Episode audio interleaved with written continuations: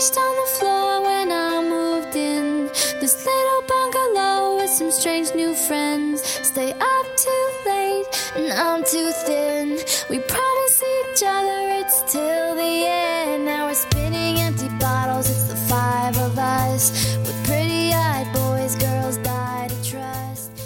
大家好，欢迎收听商业摄影聊聊天，我是老陆。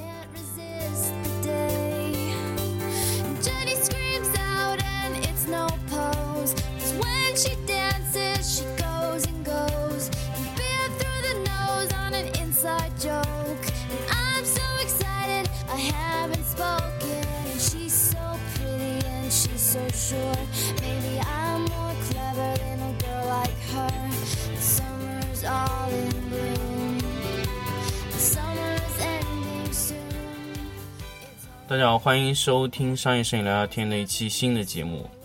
那么这一段时间呢，我会在接下来一段时间跟大家去聊的，就是呃非常非常多的关于硬这个摄影器材类的硬件类的一些技术上的问题。那么呃，还是要跟大家说一下，那是那个商业摄影聊聊天的老陆在线下的 workshop 的安排已经做了福建场次的一个安排。那么如果要呃加入这个 workshop 的话，现在还是属于早鸟的价格啊，三千五的价格是三天两夜的一个整一个的行程的安排。如果要加入我们的这次 workshop 的话呢，就首先添加八六四四三二七零零的 QQ 群号，然后呢，在里面可以搜索到我们需要给大家做的 workshop 的整一个的流程，在什么地方。那么这一次呢，我们做的是大场景的拍摄，那么当然会倾向于家具场景一些。那么当然这一次，嗯、安排我过去呃做讲座的时间的这个。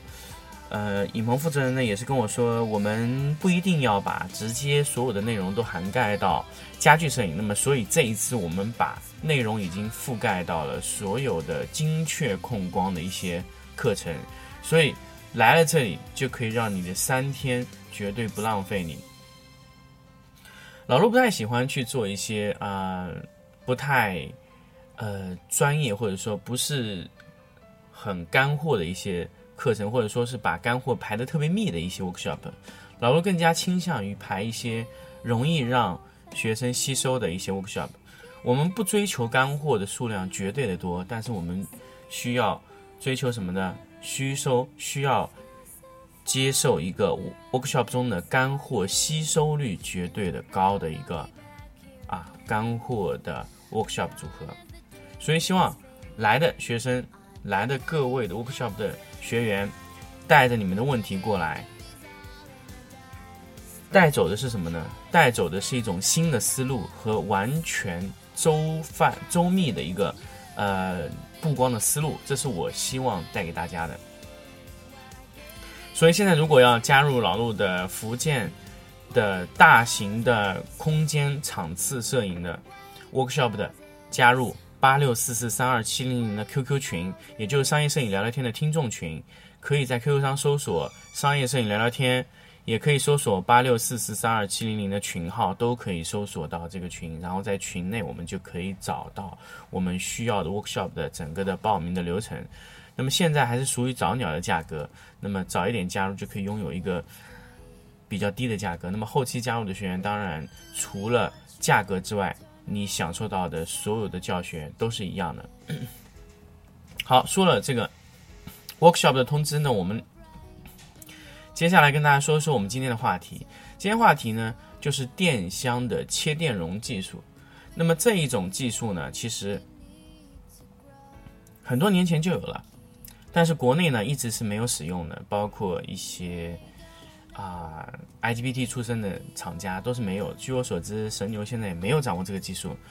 那么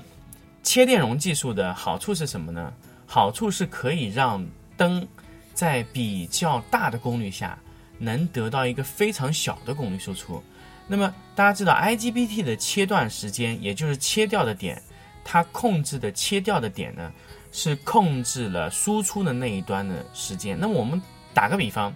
电容是水，那么呃 IGBT 的线路呢就是龙头，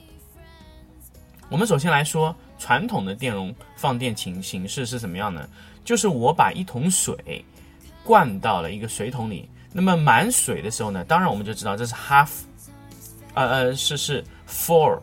对吧？这个就是我们放电的时候就全光放电，对吧？如果我们到了一半的桶，那么就是二分之一的放电量。那么这一种技术叫什么呢？变压输出控制，也就是说我只控制我在电容上充了多少电，也就是说这种控制呢，我的电容永远是不停的回充，不停的回充，这叫变压式控制。那么这种技术有好好处是什么呢？就是设计简单，耐高压冲击，也就是说我的灯想做的非常高的功率是很容易做到的，只需要我把它的功率做的非常，我的电压做的非常高。然后平压当那当然平压有一个极限，平压到极限以后呢，我们就不停的提升我们的电容容量。那么电容容量提升上去以后呢，会有一个什么问题呢？因为电容越来越多了，大家要想想电容越来越多，也就是说我要把电容里的电全部放掉的时间会越来越长，时间会越来越长呢，就导致我们全光触发的时候，持续时间会变得越来越大。这就是大功率的电箱在两千四百瓦或者三千瓦。一次性放电的时候，它持续时间非常长的原因，因为我的电容非常多了，所以我的速度就会变慢。那么这就是传统的电压控制的时候，做到大功率电压时候，它的速度非常慢的一个重要的原因啊。那么这个重要的原因呢，就会造成持续时间很短，啊，持续时间非常非常非常的糟糕，就不是我们的想要那种完美的持续时间。那么后来出现了 IGBT，也就是说我可以让水在两千。比如说我是三千瓦的功率，我切到两千四百瓦，也就是说我控制一下它截断时间，那我去掉一些功率，那我就可以得到全光的放电时间非常快的速度啊！这个就是金贝用的 P3 Pro 的技术，也就是说在变压控制上结合进了 IGBT 的切断，那么它就可以得到一个非常非常快的全光持续时间。那么这个时候呢，放上去的灯会非常响。首先，你全功率放放电会非常非常的。大功率放电会非常猛。第二个呢，你切了它的时间以后呢，所以放电的速度也会非常的快啊。放电快加上功率大，这电箱放起来声音呢，就是像放炮一样的感觉。那么切电容技术呢，就是为了解决一些电箱在低功率下还是不快的原因。因为如果你是电容通过切断，通过控制所有的电容，比如说我们有六个到八个电容的时候。那我们八个电容全部充电放到最低的时候，再通过 IGBT 线路去控制，也是非常非常困难，让它输出非常非常小功率的这个输出的，或者说我在很小功率让它快速的放电、快速的回电都是做不到的。那么这个时候呢，我们就有一种叫切电容技术。什么叫切电容技术呢？就是我人为的断开一部分的电容。比如说我原来两千四百瓦的电箱里面有十四个电容。那比如说，我现在这个时候呢，我本来全光是十点零的功率，那我降到了呃八点零，啊不是八点，比如说我降到九点零，相当于是二分之一，那我直接就断掉了一部分电容，就等于说，比如说我十四个电容，直接七个电容断掉了，只用七个电容工作，那么再往下降的时候，就不停的减减减，减到最后什么时候呢？减到只有用两个电容工作了，那么这种切电容技术呢，就是让电箱在最快速的时间把电放掉。如果你有切电容技术，你就可以让一个灯在不同的功率段上放电容的数量越来越少，也而不是让所有的电容去同时放电，这样就可以把你的触发时间、触发速度，还有你的 IGBT 的线路都可以那个持续时间都可以做得非常高。电箱必须要达到切电容技术，才它才可以让你的速度非常快。因为这么多电容，比如说十四个电容同时放电，你再去控它的 IGBT，它不管怎么控制，它的 T 零一都会非常非常的长。这就是我们现在在很多传统的这个呃电容一些技术上面的一个一个壁垒。如果我们没有掌握这个切电容技术的话，我们和呃，真正的这个高端的电箱和真正的进口的电容、进口的这些闪光灯的差距还是非常非常的远。所以，我们现在掌握的切电容技术的厂家在国内已经有了啊，金贝是直接 P3 Pro 是采用切电容技术的。那么，其他灯头有没有使用呢？这个我现在还没有得到他们准确答复。那么，P3 Pro 是国内。据我所知，是第一支使用切电容技术的。也就是说，你在小功率的时候，它会把电容直接断开，啊。那么这一种技术呢，其实在国外已经非常多的年头使用了。比如说像爱玲珑也是使用的切电容技术，那当然是电箱上面。那么康素的电箱也是使用切电容技术。那么布朗的啊，宝富图我现在不太清楚，因为我没有收到过宝富图电箱，我不太清楚。那布朗的电箱也是拿着切电容技术的。嗯，布朗是三档切换，就是一二分之一、四分之一切换，也就是说它可以把十四个电容切到七个、四个这样的工作。那么呃，我用过非常切电容非常明显的切电容的电箱呢，就是呃。史特朗的啊，美国那个史特朗，那史特朗的切电容技术呢，相对来说就老掉牙了，是通过换开关达到切电容的，就是它需要通过拨动不同的开关，让电容人为的断开。那当然，这个操作起来呢，相对来说是还，呃，属于比较坑爹的一种操作，但是它确实是起到了切电容的功能，就是人为的要去断。比如说你现在工作在一千四百瓦，那么你断掉几个，哎，就就变七百瓦。你因为你的电箱输出的位置呢，电容的输出的电容已经被改掉了。那么你第一次放掉以后呢，一旦你去打掉切电容，呃，比如说你十四个电容切到只有七个电容，那么其他七个电容怎么怎么处理掉呢？叫自放电技术。那么自放电技术是我们在下一期节目来说。那么这次我们来说，就是十四个电容切到七个电容以后呢，那你另外七个电容已经休眠了，不工作了。那么传统的切电容技术是什么呢？就是说我切下来的电容，最后永远是那么几个位置，比如说十四七四，那么这几个电容，我在切开它电容的时候呢，永远都是切的固定几个位置的电容，不会特别清楚是我切的这边或者切的这边，它不可以，它是固定的。那么传统的切电容技术呢，就会存在一个问题，那当然这个很多的，现在有百分之九十九以上的厂家解决不了这个问题，就是我的电容切的时间长了以后呢，会导致电容的老化。不平均，也就是说，小小小容量的电容它特别容易老化，因为你比如在小功率输出的时候。那这个电容在小功率输出的时候、大功率输出的时候和全光输出的时候，它都工作。那么，但是全光工作的时候呢，和半功率工作的时候呢，和最小电容工作的时候呢，呃，最小功率工作的时候呢，有一部分主电容它是不工作的。所以，有一些电容老化的速度会偏向于快一些。所以这个时候呢，这种电箱用到后期呢，就会导致放电不平均，会影响到它的 IGBT 速度啊。但是这个技术呢，现在能解决的不多啊。呃，有几家可以解决，当然这个解决的成本就非常高了。就是把电容分成组别，由微电脑控制断谁，那么电容全部计数，电容放几次电也计数，计数了以后呢，调整到各个不同位置的去放电啊，让整一个电容处于平均放电状态。那么整个电容老化是平均的，所以它输出的时候也是非常平均。这就是。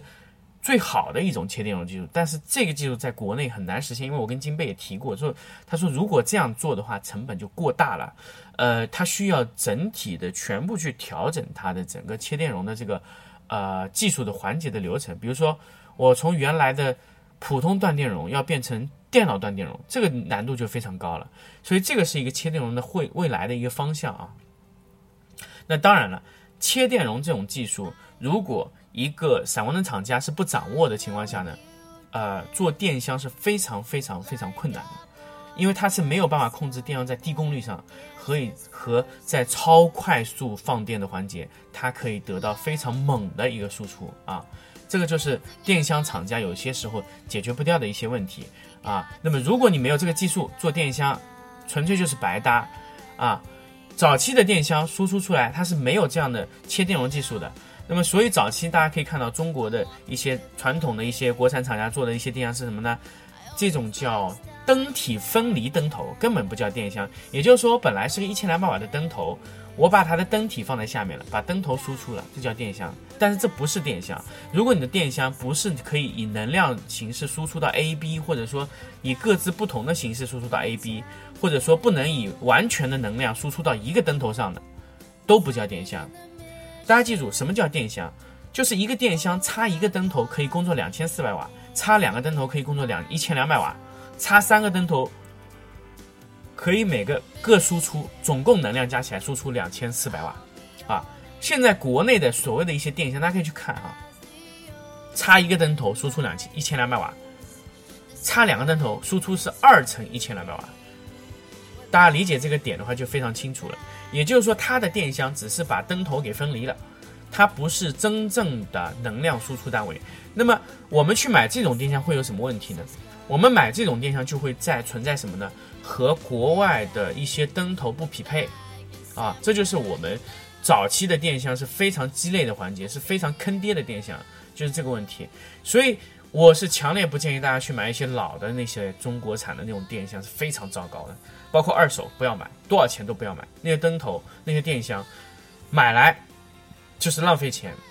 因为真正的电箱必须是可以匹配到世界上所有的灯头，所以现在神牛和金贝两家设计电箱的目标就是要和国际的厂家的接口标准通用。比如说 A B C D E F G，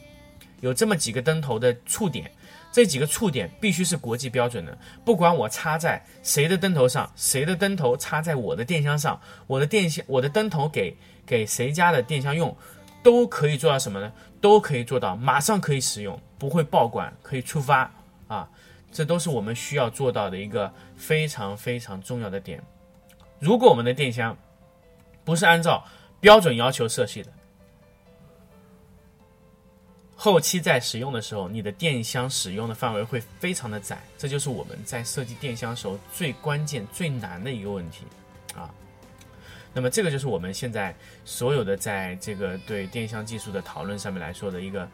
最重要维度的一个技术。那么这个技术后期可能会有，可能也不会再发展，但是这个技术的发展的趋势一定是这个方向，电箱一定是切电容的。加上 IGBT 的方向是这个是主流的发展方向，那么这种技术呢，在以前不被不不被大家所识别，大家可能也不清楚这到底是不是用的这个什么技术，但是这个技术只要在发展，它就可以继续的去用下去，啊，那么关于这一期切电容技术的这个讨论啊，我们就说到这里，我们下期啊再聊一个放电的技术。